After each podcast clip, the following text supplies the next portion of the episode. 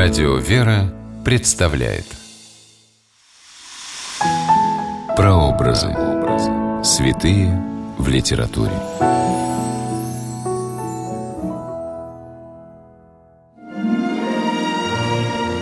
Бессребреники – так называли на Руси людей, делающих что-то даром.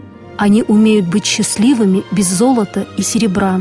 Здравствуйте! С вами писатель Ольга Клюкина с программой «Прообразы. Святые в литературе». Сегодня мы говорим о святителе Игнатии Бринчанинове и повести Николая Лескова «Инженеры-бессребреники». Место действия – Санкт-Петербург. Время действия – первая половина XIX века. Святитель Игнатий Бринчанинов, в миру Дмитрий Александрович Бринчанинов – родился в 1807 году в селе Покровское Вологодской губернии в дворянской семье. Мальчик с детства любил молитвенное уединение и говорил, что хочет стать монахом. Но отец видел для сына другое будущее, определив на учебу в престижное Петербургское военное инженерное училище. В повести Николая Лескова «Инженеры-бессребреники» рассказывается о студенческих годах будущего святителя – Дмитрий и несколько его близких друзей образовали в стенах училища что-то вроде негласного кружка почитателей святости и чести. Юноши горячо осуждали стяжание, взяточничество, карьеризм. За это в училище их прозвали монахами и бессребренниками. Имя талантливого и благочестивого студента Дмитрия Бринчанинова стало известно далеко за пределами училища – вот что он говорил по этому поводу своему близкому другу и единомышленнику Мише Чихачеву. «Самое главное в нашем положении теперь то, — внушал Дмитрий Чихачеву, — чтобы сберечь себя от гордости.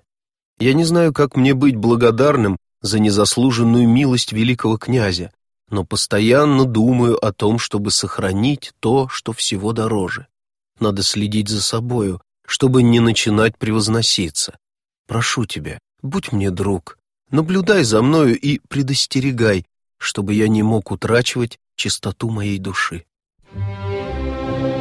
С отличием окончив Петербургское военное инженерное училище, Дмитрий Бринчанинов подал прошение об отставке, которое было удовлетворено только через несколько лет после его тяжелой болезни.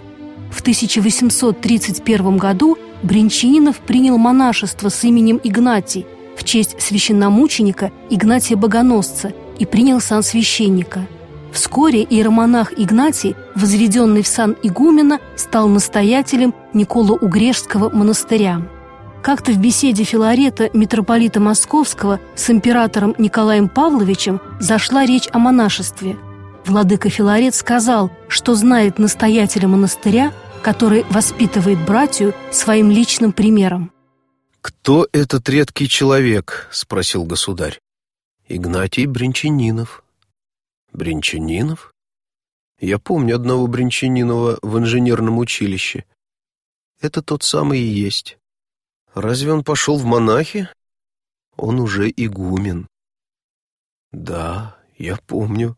Он и в училище еще отличался набожностью и прекрасным поведением. Я очень рад, что он нашел свое призвание.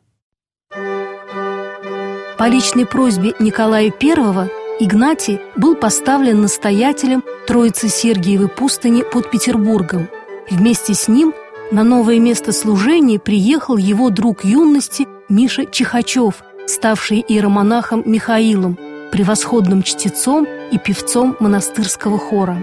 В повести «Инженеры-бессребреники» Лесков описывает разговор двух друзей, с которого началась их многолетняя духовная дружба.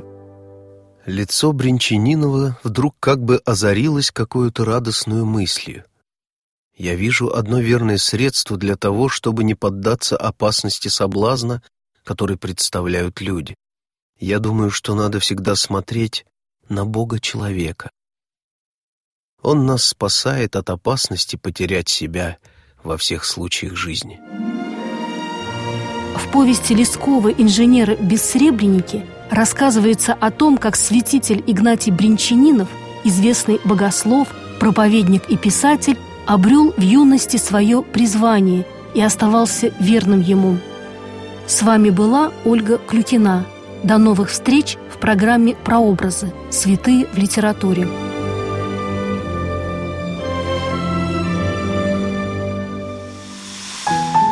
Прообразы. Святые в литературе.